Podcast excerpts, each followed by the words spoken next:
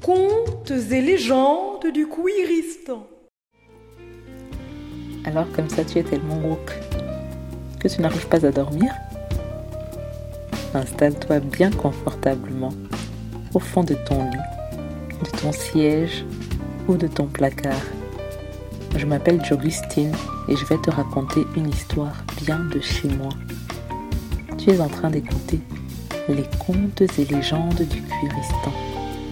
Attention, dans la langue du Cuiristan, le féminin l'emporte sur le masculin.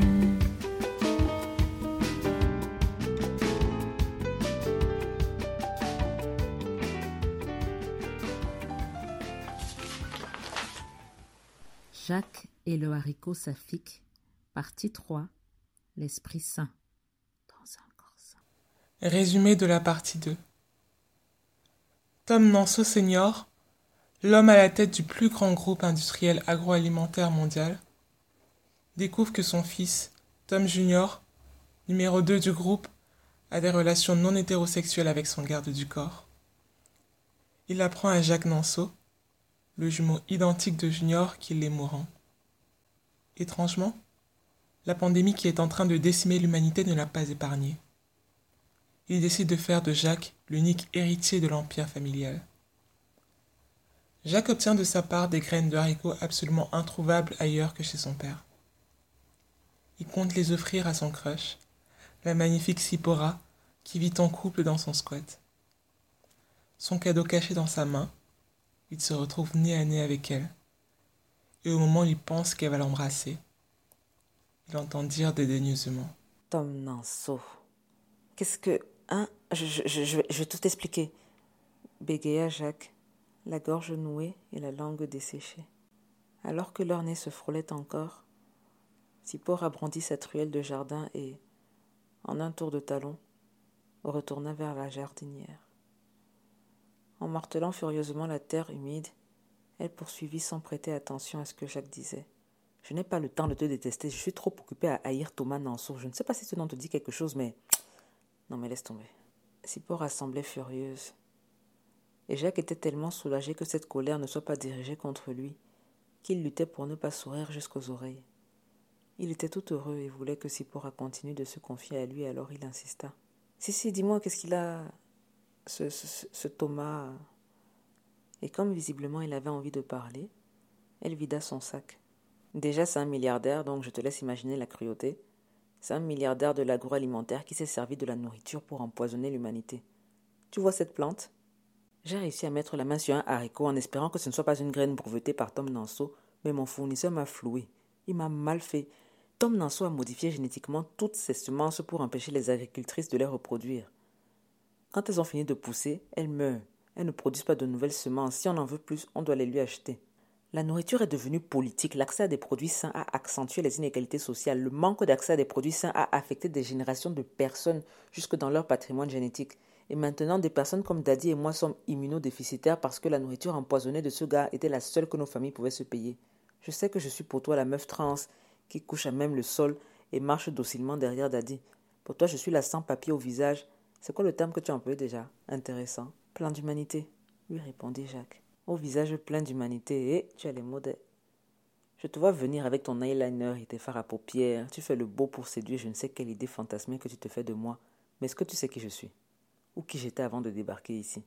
Est-ce que c'est envisageable pour toi que j'ai un master en chimie et un doctorat en génétique? Hein, monsieur le pianiste? Je ne te plais plus Mon savoir t'intimide Je te laisse imaginer quelle serait son étendue si j'avais des conditions de vie décentes. Je te laisse imaginer ce que je serais capable de faire de ma vie. Qu'est-ce que je dis même? Ce que je serais capable de faire de ce monde si j'avais accès à un microscope. On met un bête et méchant à la tête de nos ventres et voici ce que devient notre planète. Tom Nanceau est un tueur en série. Il s'en est d'abord pris au règne animal, puis aux plantes. Maintenant, c'est à nous. Et les premières victimes de cette pandémie, évidemment, c'est qui? Nous, les plus précaires. Les riches meurent aussi, hein. l'informa Jacques. Toute ma famille y est passée, toute ta famille y est passée. Combien de gens dans ta famille sont passés? Les riches meurent aussi. Ferme un peu ta bouche parfois. Voilà Daddy qui est malade elle aussi. Je peux te dire que je n'ai pas envie d'être la suivante. Je suis fermement opposée à l'idée de mourir. Je me suis toujours connue vivante. J'ai pas envie qu'il en soit autrement. Comme elle était dans tous ses états, Jacques lui proposa de la prendre dans ses bras. Elle lui répondit Non, merci, ça ira. Jacques ne cacha pas sa déception. Pour une fois qu'il sentait bon, elle lâcha avec dépit cette ruelle de jardinage, poussa un soupir de lassitude avant de demander Tu vas tout m'expliquer quoi Jacques lâcha un Hein? D'étonnement. Tu as dit tout à l'heure, je vais tout expliquer, tu parlais de quoi? Jacques pesta dans son masque. Ces généticiennes et leur excellente mémoire. Je vais. Ah, euh, oui, je, je, vais tout expliquer. J'allais te proposer de de, de, de, de, dormir ce moment-là. Avec Daddy, bien sûr. Maintenant que tu m'apprends qu'elle est malade, je ne vais pas te laisser dire non. Sipo remarqua une pause. Deux choses, commença-t-elle solennellement? Premièrement, d'accord pour le matelas. Note que j'ai dit d'accord et pas merci. Deuxièmement, c'est pas parce que c'est la fin du monde que je vais coucher avec toi. Hein. Jacques ne comprenait pas pourquoi elle était si agressive envers lui qui était si gentil. Alors il lui dit Je ne comprends pas pourquoi tu es si agressive envers moi qui suis si gentil. C'est comme ça que tu vas finir par faire faire tous tes alliés. Hein. C'est pour Apoufa de rire. Mais à quoi? L'allié, c'est qui? C'est toi? Tu as été nominé par qui? Ton ami noir Celui à qui tu fais suivre des vidéos sur les violences policières en disant Oh là là, c'est horrible ce que la police vous fait. Celui qui dit que notre ennemi commune, c'est la misère. C'est lui qui t'a donné le badge. Ou bien c'est ta pote trans que tu appelles ma soeur toutes les deux secondes pour lui faire comprendre que tu sais qu'elle est une femme. Non, non, sérieux, dis-moi, qui t'a décoré? Je te jure, ça m'intéresse. Jacques n'en pouvait plus de tant d'hostilité. Mais qu'est-ce qu'il avait bien pu lui trouver? C'est comme ça qu'elle le traitait alors qu'il avait fait des pieds et des mains pour lui offrir un cadeau d'une valeur inestimable. C'est comme ça qu'elle le traitait alors que grâce à lui, elle pourrait pour une fois dormir ailleurs qu'à même le sol. Il commençait à hésiter à retirer son offre de matelas, parce qu'un tel niveau d'ingratitude devenait intolérable. Tu n'arrêtes pas de me traiter comme si j'étais un mec cis, hétéro, HSBC, je sais pas quoi. Tu, tu m'enfermes dans je ne sais quelle case alors que. Alors que quoi? J'ai une part de féminité que je revendique, je laisse pousser mes cheveux, je suis chanteur, et puis quoi? Je, je, je suis attirée par toi qui n'est pas tout à fait. Pas tout à fait quoi. Non mais vraiment, on peut pas discuter avec toi, je me sens plus en sécurité, je me sens attaquée alors que. que. Je suis un étranger ici aussi, j'ai des origines italiennes. Tu viens de Lampedusa Mais tu es pratiquement un migrant, frère, je n'aurais pas dû te juger trop vite. Non, tu n'aurais pas dû. Jacques ne savait toujours pas détecter le sarcasme. Il passa ses deux mains dans ses longs cheveux qu'il secoua en arrière. C'est alors que Sipora remarqua la petite bourse en tissu dont le cordon était enroulé autour de son doigt. Elle s'immobilisa. Elle avait un drôle de pressentiment, une impression de déjà-vu. Elle saisit fermement le poignet de Jacques, arracha la bourse, l'enfuit dans son sous-vêtement, et sans lâcher ce poignet qui rougissait à son contact, elle se mit à courir à toute vitesse vers la sortie du squat. Jacques hurla, poursuivi par ses chiens qui aboyaient. Mais qu'est-ce que tu fais? Mais elle est folle, mais lâche-moi Elle n'avait pas le temps de lui dire ta gueule, pas le temps d'être triste pour Daddy, pas le temps de sauver ses affaires, ni de se demander pourquoi lui, pourquoi l'emmener avec elle, lui qui la retenait en arrière en résistant à sa course, alors qu'elle courait pour sa vie? Et tandis qu'elle arrivait dans la rue, un poignet étranger toujours dans la poigne de sa main, le cœur entre les lèvres et les larmes aux yeux. La maison dans laquelle elle squattait s'effondra. En regardant une dernière fois derrière elle, elle croisa le sourire satisfait d'un démolisseur. Son sang ne fit qu'un tour parce que cet homme avait exactement le même visage que Jacques à côté d'elle. Sipora s'enfuit derrière le nuage de poussière avant que cet étrange démolisseur ne prévienne le policier à côté de lui. Jacques était en état de choc. Il la suivait à travers la ville sans rien dire, les yeux écarquillés. La nuit tombait, les chiens miaulaient. Sipora était perdue dans ses pensées.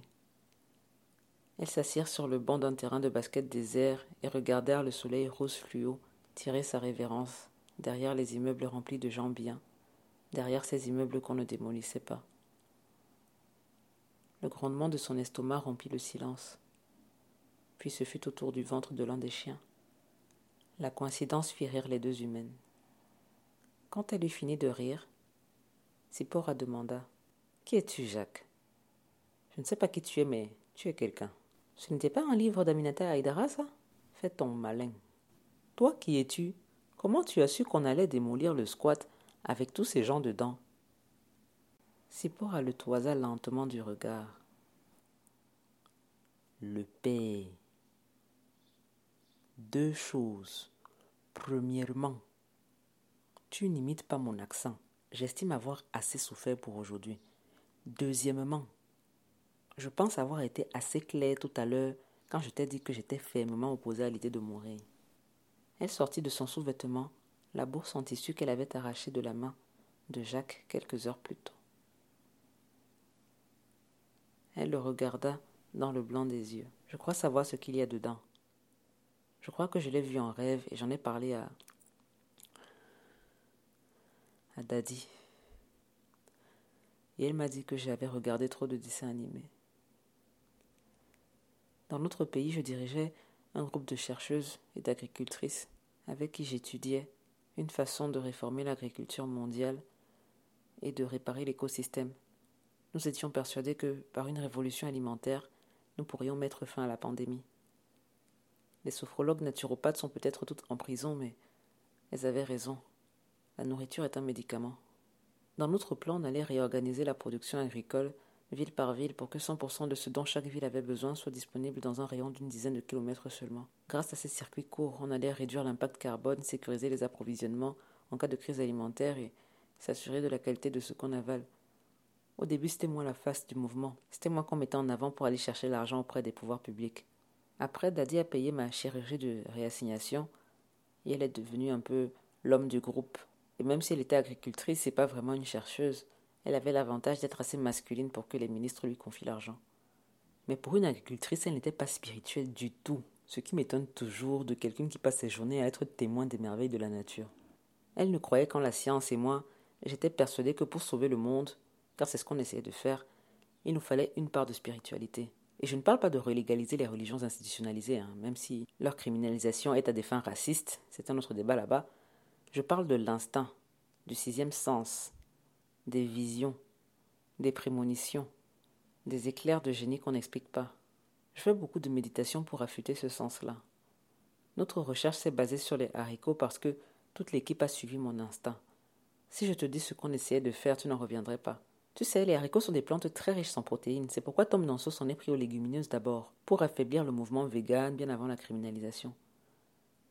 C'était quelque chose que l'humanité consommait dans le monde entier pendant des millénaires et sans honte. Et ça faisait du bien au corps. Je sais que tu as du mal à me croire. Tu te dis que je suis pro-vegan, une mangeuse de légumineuses, qu'il y a quelque chose qui ne va pas chez moi, que c'est peut-être pour ça que j'ai dû fuir mon pays. Mais je suis persuadé qu'en remettant les haricots dans les menus, je vais pouvoir réparer ce que Tom Nanso a saccagé. Pas n'importe quel haricot. Quand j'étais encore au pays, j'avais réussi à développer des haricots qui rendaient toutes les femmes lesbiennes. La révolution alimentaire serait un mouvement planétaire porté par des femmes qui ne sont pas attirées par des hommes. Je sais que tu vas te mettre à chialer, mais tu n'imagines pas l'importance du lesbianisme dans le renversement du patriarcat. Et j'ai dit lesbianisme, hein, pas féminisme. J'ai dit lesbianisme et pas bisexualité ou biromantisme ou pansexualité ou panromantisme. Tu n'imagines pas ce que serait le monde si le féminin l'emportait sur le masculin. Et je ne parle pas de grammaire, je te parle de pouvoir. Et pour arriver à s'imaginer que ce monde serait meilleur, il faut d'abord s'imaginer que les femmes sont meilleures. Quand on est attiré par des hommes, c'est difficile de le concevoir, parce que mine de rien, l'homme qui fait battre nos cœurs a intériorisé, depuis la nuit des temps, que nous lui étions inférieurs. Et aimer quelqu'un qui ne nous aime pas, c'est ne pas s'aimer soi-même. La révolution passera non seulement par la misandrie politique, mais par l'amour de soi des femmes. Les femmes aimeront les femmes et uniquement les femmes. Certaines sont nées avec cette grâce et pour les moins chanceuses, j'avais prévu mes haricots. Mais c'est arrivé dans les oreilles des services de renseignement et j'ai dû fuir le pays avec Daddy, sans valise, sans rien. Un peu comme aujourd'hui, mais sans Daddy avec ça. Je parie qu'il y a des haricots dedans. Jacques hocha la tête et il lui demanda C'était quoi ton rêve? Elle tendit les jambes avec un air embarrassé et regarda timidement la pointe de ses pieds avant de répondre. Je rencontrais un mec cis, blanc, hétéro. Déjà, je ne sais pas si on peut encore appeler ça un rêve. Et il me donnait des haricots. Et c'était des haricots magiques qui poussaient si haut que j'ai pu monter, monter et avoir le monde à mes pieds. Tout en haut, il y avait un géant ou un ogre ou les deux qui voulait juste me tuer. Jacques et Sipora se regardèrent dans les yeux. Et ça se termine comment? demanda Jacques. À toi de me dire. Souffla Sipora en regardant sa bouche. Jacques avait envie de l'embrasser. Sipora détourna le regard avant qu'il ne soit trop tard et qu'elle ne regrette ses gestes. Tu as déjà mangé un de tes haricots qui rendent lesbienne? Elle lui répondit. À ton avis La tension sexuelle était palpable. Sipora changea de sujet et regarda les deux chiens boxers. Bon, laquelle est Paris, laquelle est Nicole? Jacques lui répondit. Tu sais, Sipora, quand on dit qu'un bon flic est un flic qui démissionne Sipora se figea pour se concentrer sur ce qu'il allait dire. Il continua. Un bon riche, il est censé faire quoi? Sipora susurra. Tu as de l'argent. Jacques hocha la tête. Elle ajouta. De quoi acheter un microscope? Jacques hocha la tête. Elle ajouta. Et tu as un frère jumeau? Jacques n'hocha pas la tête. Il se figea. Sipora sentait monter la rage. Elle se leva les mains sur la tête. C'est ton frère qui a démoli notre squat. Qu'est-ce que tu lui as fait? Jacques ne comprenait pas. Mon frère? D'où tu connais mon frère? Ton frère est démolisseur. J'ai vu un démolisseur tout à l'heure qui avait exactement ta tête, ta belle face mais avec des cheveux courts. Le silence se fit dans la tête de Jacques, dans ce nouvel épisode de dissociation. Il n'entendait pas Sipora débiter des paroles pleines de colère. Il revoyait son père enfoncer ses orteils dans la bouche d'un chef d'État. Il ressentait sur sa peau la climatisation du tramway dans le domaine. Sipora s'effondra en larmes. Oh, daddy, daddy, daddy, daddy, daddy. Tu ne sais pas si on te tue parce que tu es trans. Tu ne sais pas si on te tue parce que tu es lesbienne. Tu ne sais pas si on te tue parce que tu es noire. Tu ne sais pas si on te tue parce qu'on veut te faire taire. Tu ne sais pas si on te tue parce que tu es pauvre. Et après tu meurs sans avertissement. Parce qu'on essaie de tuer un homme cis blanc, riche. Jacques n'aima pas la voir dans cet état. Il se leva et s'approcha d'elle, posa une main sur sa nuque, les yeux rivés sur sa bouche, et il l'entendit dire calmement Si tu m'embrasses, je te pends par les cheveux à un anneau de basket, je te laisse choisir lequel. Jacques fit un pas en arrière en lâchant ces mots. Tom Nanceau.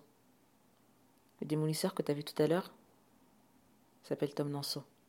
Sipora éclata de rire. La blague était trop bonne. Elle parvint à lire dans le regard de Jacques, qui était pourtant toujours le même, qu'il ne plaisantait pas. Elle était pétrifiée, et Jacques l'était un peu aussi. Il continua quand même.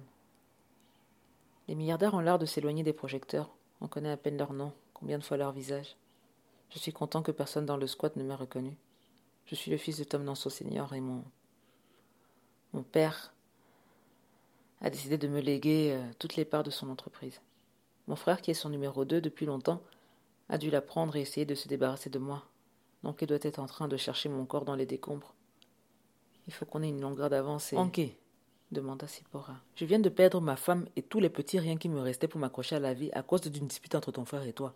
Pourquoi c'est encore à moi de payer de ma personne pour te sortir de là? Je ne veux pas de cette entreprise, mais je sais que tu peux gouverner le monde. Sipora lui dit. On ne gouverne rien de plus de onze personnes. Il lui dit. Tu fais ce que tu veux, tu lesbianises la société, tu changes la grammaire, mais tu répares le monde. Je sais que tu en es capable. Mais d'abord, allons nous débarrasser de mon frère avant qu'il ne se rende compte que je suis encore vivant.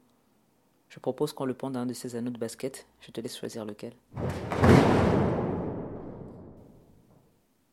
Une légende raconte que l'on doit l'avènement du Curistan à un mec blanc bronzé, Baba Cool, fils de Dieu, tellement génial que son prénom commençait par J. Et pourtant sa fortune aurait été stérile sans la vision, l'intelligence et la rage d'une femme trans noire qui agissait dans l'ombre, telle une tireuse d'élite. Fin. Bonne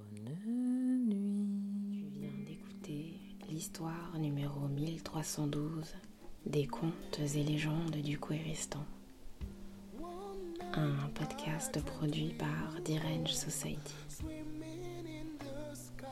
Tous les textes sont écrits par Jogustine.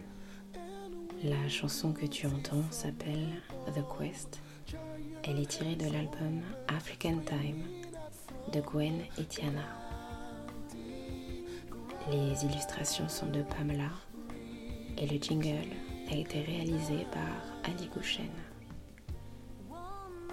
Je t'invite à nous laisser un avis sur iTunes, à nous mettre 5 belles étoiles et à partager cette histoire avec toutes les personnes qui t'aiment ou n'arrivent pas à dormir.